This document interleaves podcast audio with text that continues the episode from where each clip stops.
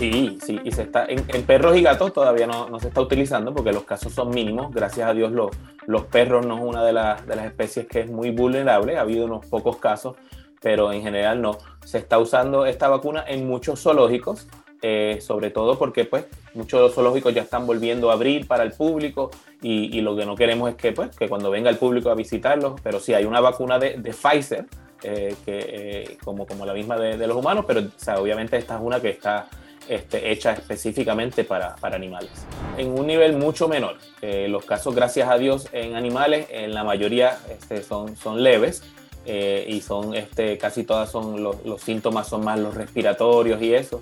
Eh, en ciertos animales inmunocomprometidos, animales de, de, de, de edad avanzada, que no tienen las mismas defensas, pues ahí ha habido, ha habido muertes definitivamente por COVID, sí, pero no es, no, no es la norma. La norma es que, es que en el COVID en los animales es, es algo bastante leve, la, los casos que estamos viendo. Esta es la voz de uno de los nuestros, y no me refiero a que sea hispano, eso también.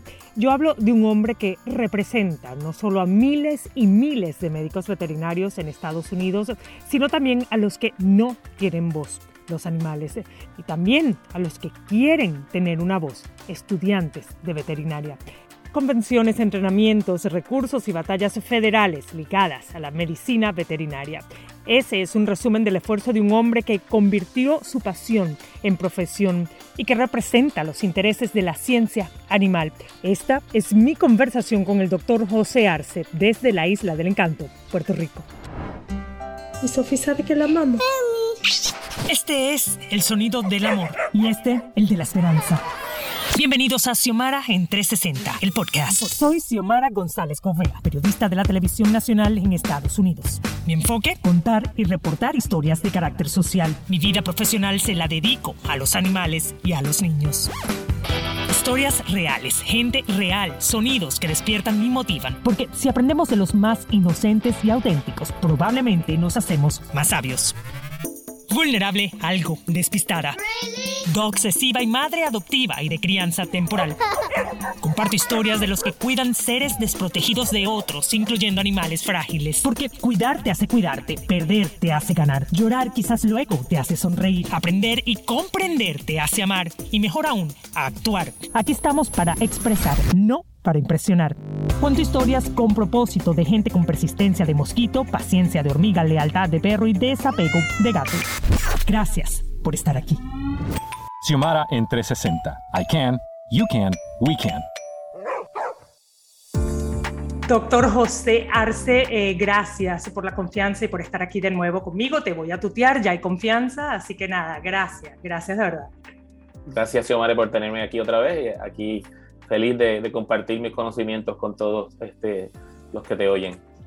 Esta es la primera vez que un hispano, y en este caso tú eres puertorriqueño, que reside en la isla en San Juan y tiene además su propia clínica privada, eh, que es elegido para ser el presidente de esta asociación tan importante, fundada hace más de 150 años, va por casi 100 mil miembros a nivel nacional, y cuando me refiero miembros, son médicos veterinarios incluso en todas sus especialidades. Él es el presidente de la American Veterinary Medical Association, en inglés, la Asociación Americana de Médicos Veterinarios. Y quiero entender primero cómo lograste eh, conseguir ese lugar que es tan, digamos, peleado ¿no? entre la comunidad veterinaria, porque es una posición además de bastante responsabilidad. Eh, ¿Qué es lo que tienes tú que no tiene el resto de médicos veterinarios latinos e hispanos? Bueno, creo que fue, fue un, un, una acumulación de, de, muchos años de experiencia, de, de, estar trabajando en comités, en comisiones de la asociación. Empecé eh, para allá para los 90, ¿verdad? No, no, quiero decir mi edad, pero pues ya lo pueden eh, más o menos calcular. A mediados de los 90 en la, en la escuela, en la Facultad de, de Medicina Veterinaria de, de, Louisiana State University y me envolví en la, en la asociación de estudiantes que pertenece a, a, a nuestra asociación eh, a, través de todo Estados Unidos y ahí empecé. Luego me, me envolví en, la, en, el Colegio de Médicos Veterinarios de Puerto Rico en distintas posiciones, distintos comités todavía estoy activo allí este, en la Comisión de Legislación y Reglamento eh, y poco a poco en el ADMA pues fui, fui delegado alterno, fui delegado, hasta que en el 2014 me eligieron a la, a la junta de directores. Yo representé por seis años a todos los veterinarios de Florida, de Georgia y de Puerto Rico, que era el Distrito 4. Y luego, pues cuando acabé este, eh, mi, mi, tiempo en, en, el, en, esa, en esa posición, pues corrí para presidente y, creo que el ser latino eh, fue una ventaja. Eh, estamos en un momento donde la, la diversidad, la equidad y la inclusividad es bien importante para, para la industria, para asociaciones como la ABMA y creo que este, el ser latino eh, fue algo positivo y, y, que me ayudó a, a, ser electo. Digamos que en resumen, básicamente tú eres aquellos eh, que actúa y no necesariamente que habla tanto, porque yo creo que la diferencia la hace cuando realmente uno actúa y tú has participado en infinidad de conferencias, seminarios, has sido partícipe de muchos temas relacionados con la veterinaria y creo que, que eso ha tenido un gran impacto en tu misma comunidad y por supuesto en los que somos guardianes de animales, ¿no? Ahora, para aquellas personas que no saben lo que es AFMA, por sus siglas en inglés, el American Veterinary Medical Association. ¿Qué es lo que ustedes realmente hacen? ¿Cuál es su labor y responsabilidad? ¿Puedes describirlo, por favor? Claro que sí. O sea, nosotros tenemos como dos partes, ¿verdad? Por una parte, pues tratamos de, ayudar a nuestros miembros, a los veterinarios en, en el día a día, eh, recursos para, para el trabajo, eh, estamos activos. Una de las cosas más importantes es lo que llaman el, advocacy, el, ir al Congreso de los Estados Unidos a, defender este, eh, cosas, asuntos de veterinaria, también asuntos de, de, animales, ¿verdad? De, de, salud, de bienestar de animales. Tuve experiencia eh, varias veces de, de, ir al Congreso. Hace menos de un mes estuve reunido con, con 11 congresistas este, en persona, one on one, como dicen en inglés y, pues, y, hablamos de los distintos issues que están afectando. Eh, por otro lado, para nuestros miembros, pues eh, les proveemos muchos servicios, le proveemos educación continua, convenciones, le proveemos este entrenamiento para, para que sean líderes, entrenamientos en momentos difíciles, ¿verdad? Cuando estamos deprimidos y eso, tenemos este, eh, psicólogos, psiquiatras este, que, que, que, los ayuden, porque la, la, vida es difícil. Hoy en día, entre, entre el COVID, la economía, problemas de salud, pues a, veces necesitamos esa ayuda. Eso es una, el ejemplo de lo que, de, lo, lo, lo, que proveemos como asociación. Eh, y lo otro son pues distintas cosas para poder trabajar día a día. Eh, una de las cosas que, estamos, que yo estoy trabajando en el Congreso y que me preocupa mucho es los altos costos de, de los estudios de, de, la medicina veterinaria. Antes los estados contribuían mucho, mucho a, esto y poco a poco han retirado el dinero pues, y todo esto ha pasado a los estudiantes. Y una de las cosas que estamos trabajando en el Congreso es que tratar de, que, de que los intereses de los préstamos eh, estudiantiles sean menores, que sea algo parecido a, como un mortgage, ¿verdad? De una casa, eh, que estemos hablando de algo de 2, 3, 4%, ahora mismo están alrededor de los 9%, y, sea, y, sea, estudiar veterinaria es algo costoso, si, si tú eres fuera de un estado, puede llegar hasta casi medio millón de dólares, si eres parte de un estado, pues ya estás hablando quizás en en los 187 mil, que es el promedio ahora mismo. O sea, y es algo que pues es bien importante y estamos trabajando en el Congreso a ver si podemos hacer esto en conjunto con muchas otras profesiones que, que también tienen que pagar estos intereses. Yo veo el estudiar cualquier profesión, sea veterinaria u otra, como, como algo para el país, este, una inversión en el futuro y pues estamos este, tratando de que el Congreso nos ayude a, a lograr esto. Todo lo que, lo que yo exploro a nivel reportajes, televisión también, ¿no? Recientemente en Florida, que es donde yo vivo y desde donde producimos Xiomara 360 y desde donde hago todos mis reportajes para la cadena Univisión, eh, se ha notado una disminución repentina de médicos veterinarios al punto de que algunas clínicas han tenido que cerrar por falta de personal. Me imagino que esto está directamente asociado con la poca posibilidad financiera que tienen estos estudiantes potenciales? Hay, hay distintos factores, definitivamente la, la, economía es uno de ellos y, y, y, este, el que, sobre todo en, en la medicina eh, de lo que llamamos la, la, producción animal, o sea, el ganado, estamos viendo que, que, que se, están, se, está haciendo bien difícil. Eh, algunas de las cosas que estamos viendo y, y, estamos estudiando la data a través de todo Estados Unidos es que el COVID eh, eh, jugó un rol bien grande en esto. Muchos veterinarios eh, tuvieron, pues, distintas, por distintas razones disminuyeron su tiempo trabajando, se fueron a part-time. ah, quizás porque tenían sus hijos en sus casas, tenían algún familiar enfermo y, todavía, o sea, hubo, empezó a haber como, como, como que un, un backlog, ¿verdad? De, que las citas, si yo quería una cita para mi perro mañana o pasado, no, no la conseguíamos y a lo mejor pasaban semanas en lo que podíamos conseguir este, una cita. Obviamente, pues eh, en los casos de emergencia distintos, nosotros tratamos de guardar espacio siempre para, para estos casos de emergencia y, y, todavía no nos hemos recuperado de eso. Lo, lo, que sí hemos visto, más que en los médicos veterinarios, es, es que estamos teniendo eh, problemas con los técnicos y tecnólogos, que son, ¿verdad?, parte esencial de, de, correr un hospital veterinario. Yo, yo sin mis técnicos y mis tecnólogos no podría correr mi, mi, eh, hospital veterinario, eh, son esenciales para, para, el día a día, para todo lo que hacemos. Ahora, lo que me hace pensar en algo que he visto que es como muy recurrente, ¿no? Las personas ahora están recurriendo a la época aquella de, de cuando venía el veterinario a domicilio, como que se le está facilitando mucho a la gente, incluso para la eutanasia, ¿no? Ahora mascotas que han muerto, pues prefieren hacerlo en casa porque saben que es complicado en la clínica. Yo hago visitas a domicilio, pero, o sea, como tengo la clínica bien, bien, este... Eh, muchas citas, pues lo tenemos, hay que hacer las citas con tiempo, o sea, es algo que, hay que planear con tiempo, pero hay veterinarios que se dedican a eso 100%. Eh, Doc, una de las dudas que tienen las personas es si por fin los animalitos pueden transmitir o no el COVID. ¿Es, esta, es esto algo zoonótico? ¿Tenemos que preocuparnos? No tenemos que preocuparnos. Sabemos que, que los casos de transmisión de, de mascotas a humanos son muy pocas, eh, estamos hablando de cientos alrededor del mundo, eh, comparado con, con, los millones de casos que ha habido en humanos. Eh, al revés, lo que hemos visto que, aunque sí puede ser, contestando tu pregunta, algo zoonótico, sí, sí hay la posibilidad de que, de que, de que un animal se lo transmita, sobre todo a una persona inmunocomprometida. pero en verdad es más una enfermedad antropozoonótica, que, que quiere decir que, que los humanos se lo, se lo pasan más fácilmente a los animales.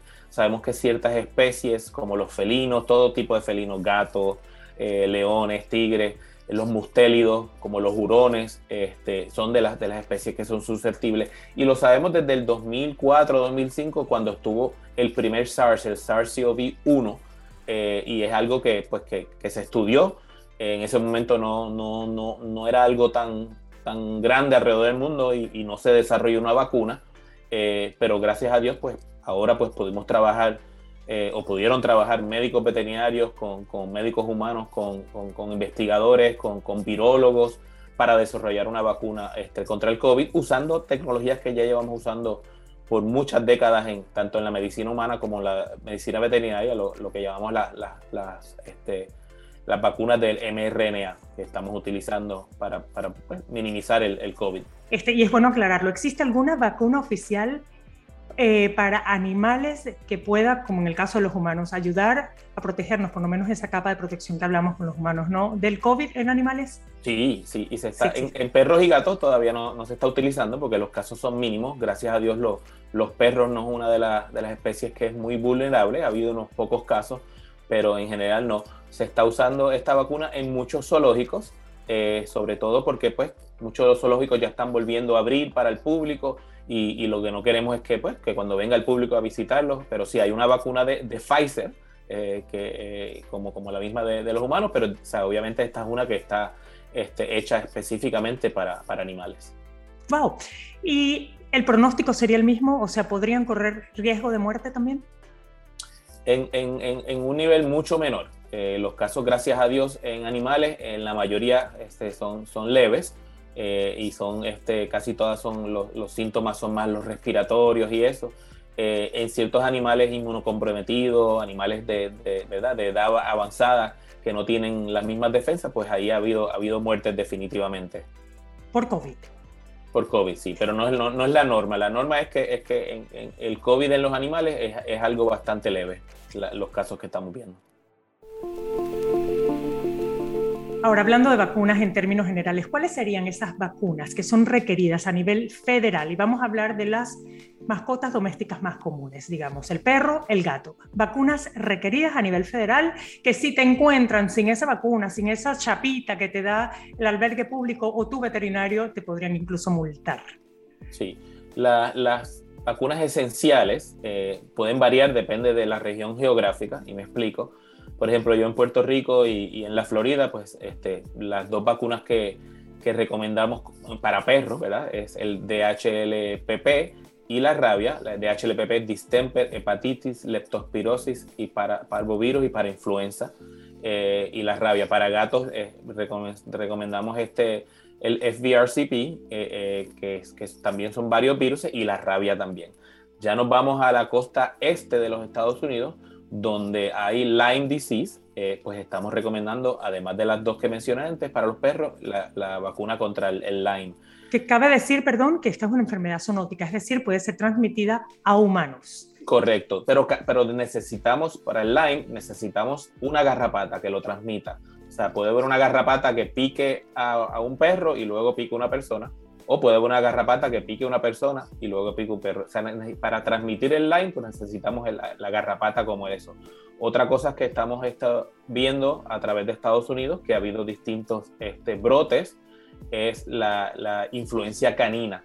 ¿okay? Y en ciertas zonas donde hay brotes, eh, hubo uno muy grande hace poco en, California, que todavía están pues en esas zonas donde hay brotes, pues se recomienda usar la vacuna contra la influenza. Eh, la hubo en la costa este eh, hace unos meses y también en Texas. O sea, esto no es una vacuna que normalmente se requiere, porque, o sea, por ejemplo, yo en Puerto Rico no, no se ha visto ningún caso de la influencia canina, pero en donde haya brotes, pues va a ser parte de las vacunas que vamos a recomendar.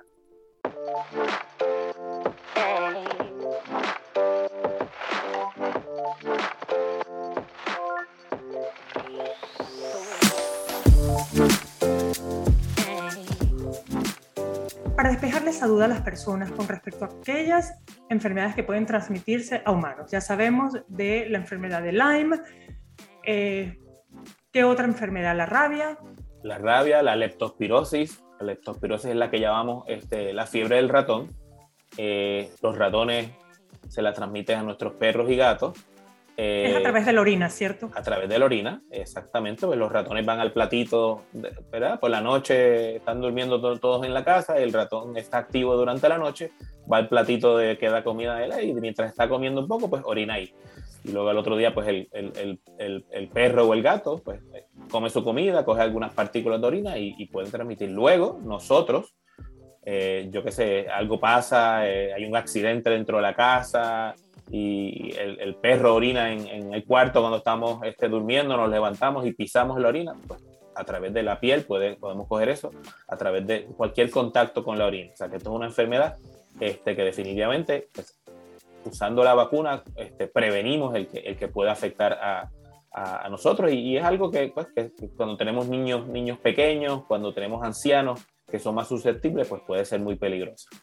Estoy conversando con el doctor José Arce, él es médico veterinario, presidente de la Asociación de Médicos Veterinarios de Estados Unidos, lo que llaman en inglés AFMA por sus siglas, American Veterinary Medical Association, el primer latino hispano, él es puertorriqueño en esta asociación que tiene 150 años, pues sirviéndole a un grupo de casi 100 mil veterinarios en Estados Unidos.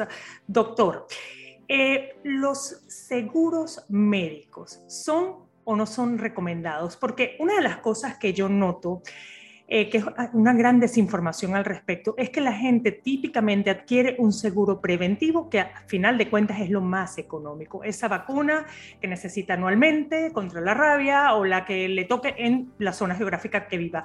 Pero los imprevistos, para esos imprevistos, ¿tú crees que es necesario tener una, un seguro médico?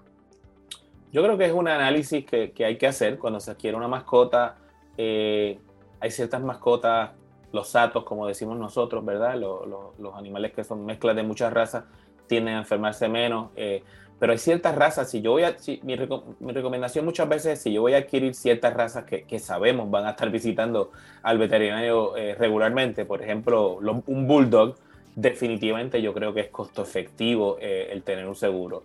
Eh, y es algo que, sobre todo en, en, esas cosas imprevistas, un, perro que, pues, desgraciadamente cruzó la calle, un carro le dio, un cáncer, ahí definitivamente es que los costos son altos. Eh, en general, pues los cánceres, esto lo vemos en, edades avanzadas y pues quizás pues pagando un seguro durante muchos años, este, pues no lo vas a utilizar, pero sí en ese momento. Eh, y, es, parte de ese análisis que tienes que hacer.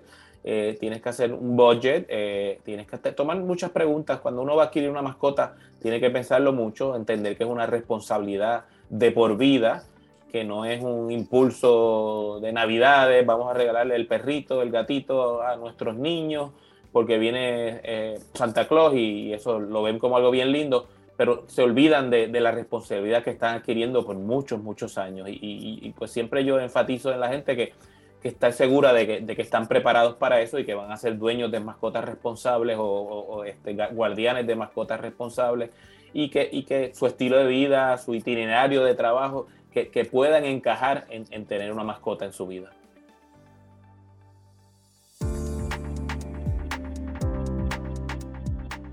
Eh, tips para aquellas personas que quieren adquirir una mascota, ya sea adoptada o comprada, prefiero lo primero, ¿no? Y siempre tengo responsabilidad de decir esto, ¿no? ¿Qué deben pensar, eh, doctor, antes de, tomar esta decisión? Pues mira, como estaba hablando antes, este, eh, vivir con una mascota es algo muy bonito. Eh, hoy en día son parte esencial de, nuestras vidas, nos trae mucha alegría, mucha felicidad, pero hay que estar seguro de que estamos preparados para eso. Este, haga un estudio donde usted vive, este, si vive en un apartamento, si vive en una casa, si tiene un, itinerario que, está fuera todo el día, antes de decidir qué, mascota va a adquirir, si ya sea un perro, un gato, los gatos son más fáciles, más independientes. Eh, ciertos perros que necesitan eh, ser paseados tres, cuatro veces al día porque son, son razas que son súper activas. Eh, otros no, otros, otros con, con que los pasemos un, ratito por la mañana, un, un, ratito por la tarde es suficiente. Eh, la casa, es bien importante asegurarse de que, de que, la casa sea a prueba de mascota para evitar ciertas de las cosas que acabas de hablar. Este, por ejemplo, asegurarnos de que, de, los, de que los cables eléctricos están fuera de su alcance, porque pueden, pueden electrocutarse, de que, las, de que saber qué plantas tenemos, qué productos químicos tenemos alrededor. Eh, hay plantas como, como las pascuas ahora de, de, Navidades, que nos encanta tener pascuas, que son tóxicas para los perros y gatos cuando las, este, las comen. Eh, de que las, las, ventanas estén bien protegidas cuando estén abiertas y no se nos escapen y, y vaya a haber una desgracia. Eh, y otra cosa bien importante, ya cuando empecemos a la rutina de, si, tenemos, si adquirimos un perro, de sacarlo, es, es, que tengamos un buen collar, una buena correa, que tenga una placa de identificación. Eh, son cositas que, que, que, a veces no, no, pensamos, pero pueden salvar la vida de, de, nuestros perros y este, cuando salemos. En el caso de los gatos, pues ya eh, es otra cosa. Tenemos que tener un área privada, ellos, la cajita con la arena y eso ponerlo en un sitio donde no haya mucho tráfico, donde la gente no está pasando, porque a ellos no les gusta esa... Igual que nosotros vamos al baño y, estamos todos con la puerta cerrada y privado, pues lo mismo, ellos, ellos tratan de, de, en la naturaleza, cuando están en el exterior, tratan de ir a, áreas que estén escondidas que, y, donde se sientan tranquilos, pues lo mismo. Lo otro son, en caso de los gatos, los, estos postes, como le dicen, postes rascadores, donde el gato pueda afilar sus garras sin dañar los muebles, porque si no tiene uno de estos postes van a buscar un mueble y, van a, hacerle daño al mueble. Una de las cosas que siempre me gusta recalcar, este, Doc, es que tenemos que asegurarnos que en el lugar donde vivimos, porque mucha gente vive alquilada, ¿no? Eh, y no saben que en el lugar donde viven no aceptan mascotas. Adquieren la mascota y de repente mm, te llega la carta, no puedes tener perro. El tema de las alergias, o sea, muchas veces los niños pueden tener alergias y esa es otra de las razones por las cuales la gente termina regresando ese animalito a un albergue público que de, de por sí ya están saturados, ¿no? El 31 de diciembre, esos fuegos artificiales. ¿Qué hacemos para los, por ejemplo, los perros que sufren literalmente de pánico? Sí, lo primero que tenemos que entender es que, la audición de un perro es, cuatro veces más la de nosotros. O sea, si, nosotros oímos fuegos artificiales y, a, mucha gente le molesta, eh, y en ciertas casas que tienen niños autistas es algo, o sea, es un trastorno Navidad tras Navidad para, para, estas casas. Lo mismo pasa con, con, nuestros perros y nuestros gatos. Eh, y, mucho, ha habido muchas desgracias en que empiezan a tirar los fuegos artificiales, los petardos, los cherry bombs, y el perro, el gato se escapa de la casa y luego viene un carro, lo atropella. hay, hay, muchas, muchas desgracias causadas por esto. Una de las cosas que estamos recomendando a, muchas ciudades este, es que empiecen a usar este, los fuegos artificiales eh, de, bajo low noise, eh, de, poco ruido. Y, y, muchas ciudades alrededor del mundo lo están haciendo. También se están moviendo a celebraciones con laser, este, otras cosas que podemos hacer porque definitivamente que no solo para, para, hogares donde, donde hay mascotas, sino para hogares donde hay niños este, con problemas como que mencioné antes, es algo muy traumático y, no se disfrutan este, este momento del año. tenemos que ser conscientes de, de, los demás este, y cómo esto pues, puede, puede causar mucho estrés y puede hasta causar la muerte. Doctor, yo sé que tú tienes mascotas en tu casa que las adoras y bueno, obviamente hay una, una pasión detrás de tu misión como veterinario, ¿no? Es un error humanizar a nuestros animales. ¿Estamos modificando de alguna manera su naturaleza? Es interesante pregunta y, en ciertos momentos pues uno piensa eso, este, pero, pero yo creo que ya esto ha cambiado, ya no podemos hablar de, de, los animales, que, de los perros que, que, venían como con comportamiento como los lobos, ya, ya han pasado muchos, muchos años y, el comportamiento de los perros este, ha cambiado por, pues, porque han sido introducidos y son parte de nuestra familia. Y, yo, yo creo que, pues, que, en cierto punto esa humanización ha sido buena, en, en, en algunos momentos, o sea, yo, yo no creo que el, problema es la humanización, sino o sea, la, la, la, responsabilidad de, de, los guardianes, de que, de, que, tenemos que entender que al fin de todo siguen siendo animales y ciertas cosas pues este, eh, no, no, son iguales eh, la socialización este, de los animales durante los primeros meses eh, es, crítica. Eh, dedíquele tiempo a esa mascota durante esos primeros meses de vida, ese primer año de vida.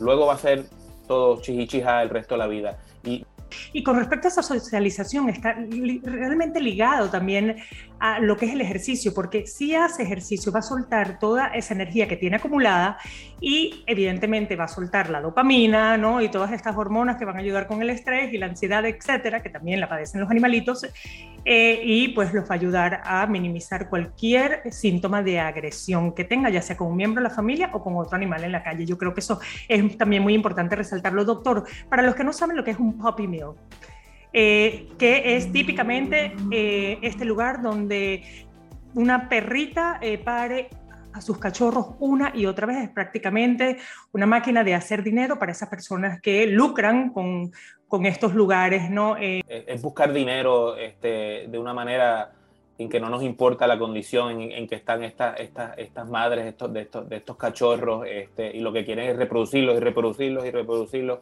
para, para, para, pues, para hacer más dinero, más dinero. Y a veces las condiciones en que en, en, estos puppy mills, donde como se encuentran los animales, son, son muy deplorables. Y, nosotros pues no, definitivamente yo cuando alguien va a adquirir una mascota, primero vaya a un refugio, hable con, con alguna de, las asociaciones de rescatistas, eh, delemos un hogar, una oportunidad a estos animales que, que están sin hogar si nos gustan ciertas razas específicas, busquemos un buen criador, un criador responsable que sabemos. Yo, a, mí me encanta que, o sea, que a veces cuando mis clientes me dicen, no, porque mi criador eh, me está pidiendo una carta de usted. Eh, para ver que yo soy una persona responsable. O, te hacen una entrevista que parece como una entrevista de trabajo y te empiezan a preguntar o sea, de, tu estilo de vida, de dónde va a vivir la mascota. Ese tipo, de criador es el que uno quiere, que, porque ese criador lo que quiere es que, que, la mascota que, o el perro que está criando vaya a un hogar ideal donde lo vayan a tratar bien. Eh, pero primero siempre este, los refugios. Hay muchos animales en los refugios que necesitan este, casas y le vamos a dar una vida y este, esto es, como dicen en inglés, en un win-win situation. Estabas hablando de, del paseo este, con la mascota. O sea, eso nos ayuda a nosotros. Sabemos, hay, hay estudios que dicen que la gente que vive con animales vive mucho más y se enferma menos investiguen bien de la procedencia. Aunque la compren en una tienda bonita, esa tienda bonita probablemente adquirió estas mascotas eh, en, en estos criaderos clandestinos. Medicamentos en caso de emergencias, medicamentos humanos que podemos darle a nuestras mascotas. El Benadryl es uno que usamos este, muy comúnmente este, para problemas de alergia, para problemas de producción de, mucha mucosidad. algunos de los medicamentos este, para trastornos gastrointestinales, como el, famotidín, este, el omeprazol, muchas de estas cosas se, utilizan en los animales. La, cosa es que hay que saber un poco de, ¿verdad? de las dosis. Pueden variar mucho entre un perro, un chihuahua, ¿verdad? De, de 7, 8 libras versus un San Bernardo de 120 libras. Y es algo que tenemos que tener cuidado, porque pues, podemos querer ayudar y, y entonces darle una dosis muy alta. Eh, Tilenol, cosas así, no lo utilicemos en nuestras mascotas. O sea, eh, en los perros se puede usar aspirina de bebé, pero otra vez tenemos que saber las dosis. Eh, en los gatos no podemos usar aspirina y tampoco no se puede usar Tilenol ni ninguna de estas medicinas este, antiinflamatorias. Mi, mi, recomendación es que llame a su médico veterinario. Si, si no puede llevar a la mascota en ese momento, le van a aconsejar. Pues, hay cosas que podemos recomendar, porque no me encanta que la gente empiece a dar medicamentos así sin saber exactamente la dosis correcta. Gracias, Doc. Un abrazo muy, muy, muy fuerte de corazón y gracias pues por educar a nuestra gente y por esa información que yo sé que también viene del corazón. Gracias. Gracias, Xiomara, y a la orden siempre. Gracias, Doc. Ahora sí que me merezco mi honoris causa. Sí, definitivamente. Ya te llamo para, para la ceremonia. Qué bello. Xiomara en 360 es una producción de Xiomara 360 y Actualidad Media Group. Más información en xiomara360.com. Tus comentarios y reviews en esta y la mayoría de las plataformas de audio disponibles me ayudarán a crecer y a llevar mejor el mensaje a quienes quieran escucharlo desde el corazón. Soy Xiomara, en las redes Xiomara Radio TV.